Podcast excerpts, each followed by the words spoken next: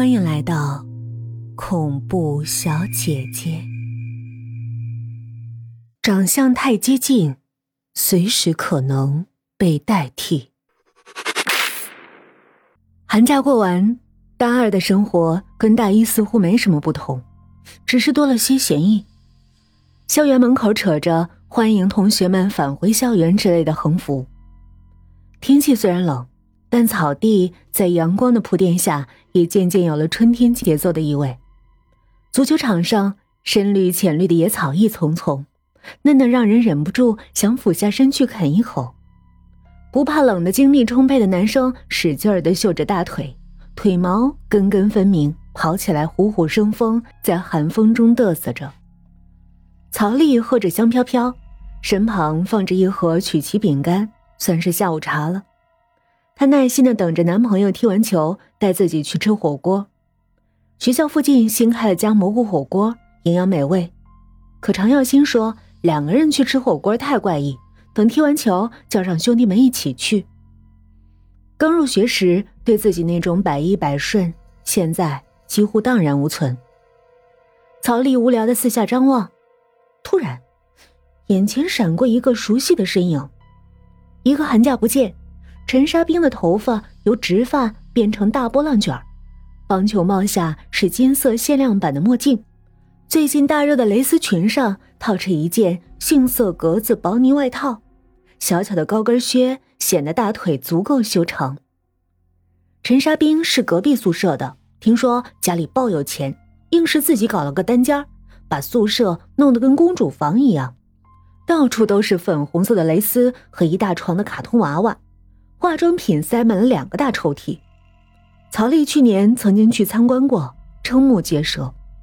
陈沙冰当时还略带施舍的将几盒 SK two 面膜送到曹丽手里。没事儿，我姑姑家就是做这个的，便宜。曹丽见过陈沙冰的姑姑一次，是新生入学时陪着她过来的。旁边还有一个冷艳的助理，他姑姑看人几乎要凑到人的脸上去，几近失明。所以要带个助理。作为隔壁宿舍的女生，曹丽礼貌性的躲开了。她觉得陈沙冰的姑姑嘴里喷出来的是死人的腐臭味儿。那个穿的雍容华贵的姑姑还一直在说：“沙冰年纪小，不懂事儿，大家多多包涵。有机会来我家做客。”陈沙冰，我在这儿呢。曹丽走了过去。这么早来学校了？下午去吃新开业的百君王火锅吧，六点，不见不散啊！陈沙冰听到有人叫他，有点犹豫，伸出手来握了一下。嗯，也好。曹丽看了看他肩上的包包，小笑儿的羡慕了一下，两万八千多的新款 LV，也就他舍得用。正想着，常耀新远远的踢进了个球，操场边的少数围观群众站起来鼓掌。曹丽心里顿时升起一股骄傲，怎么样？我的眼光就是不错。常耀新不仅人长得帅，学习成绩好，踢球也一流。冷的时候，人就容易感到饿。好不容易等到这场一比零的球赛踢完，已经是暮色沉沉，风钻进脖子，有点冷。曹丽等着建筑系的球队的六个帅哥围拢过来，这几个家伙嚷嚷着让进了球的常耀新请客吃饭。我定好位置了，等下陈沙冰要过来，就去吃百君王火锅吧，新开的。曹丽盯着常耀新的脸，陈沙冰，好啊，你们系的系花对吧？旁边一个个儿高的肌肉男把脏兮兮的足球紧紧搂在怀里，口水在嘴角，似乎要滴落下来。是，笑死了，人家说不定就在那等着你呢。曹丽瞟了一眼张鹏。他名字斯斯文文，一提到陈沙冰，简直就像灰太狼看到了喜羊羊，恨不得捉住猛啃一口。百君王火锅已经人满为患，常耀新大大咧咧的往包房里一坐，对着服务员就喊：“来箱啤酒。”张鹏对正要点菜的曹丽小声说：“嫂子，快帮俺约莎莎出来呗，一个寒假都没见了。还有，多帮我说点好话，以后娃儿认你当干妈。”长大好好孝顺你。曹丽心里闪过一丝不快，不就是陈沙冰长得可爱，打扮时髦，家里有点钱吗，用不着说这些下贱话吧？去年一年里，张鹏送的花都可以开花店了，结果一堆白玫瑰换来一打白眼，啥也没捞着。可人家说了，莎莎生气的样子都那么美。电话响了，是陈沙冰。曹丽看了看电话，头也不抬的对张鹏说：“公主到门口了，你去接还是我去？”张鹏瞬间已经走到火锅店门口，眼睛闪烁着异彩。“哎，莎莎，这儿！”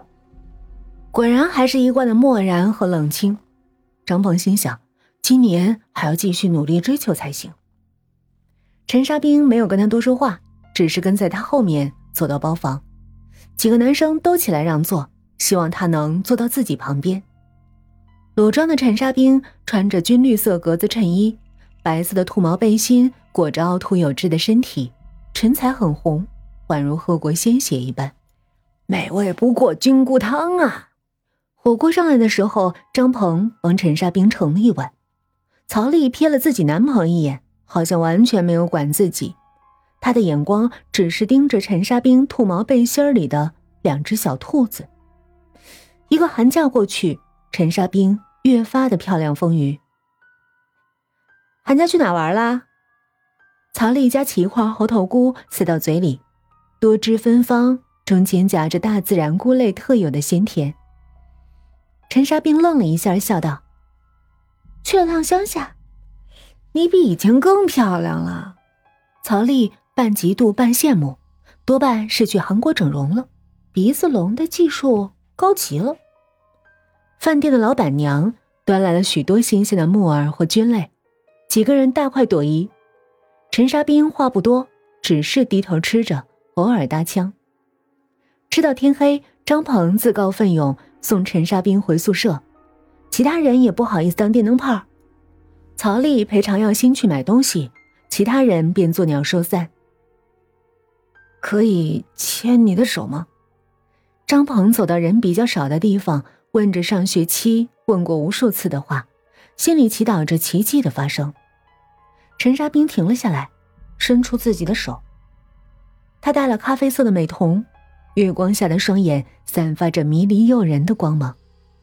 张鹏简直不敢相信，开学第一天就是自己的幸运日。白雪公主不仅愿意跟自己共进晚餐，还伸出了纤纤玉手。张鹏决定。连续三天不洗手。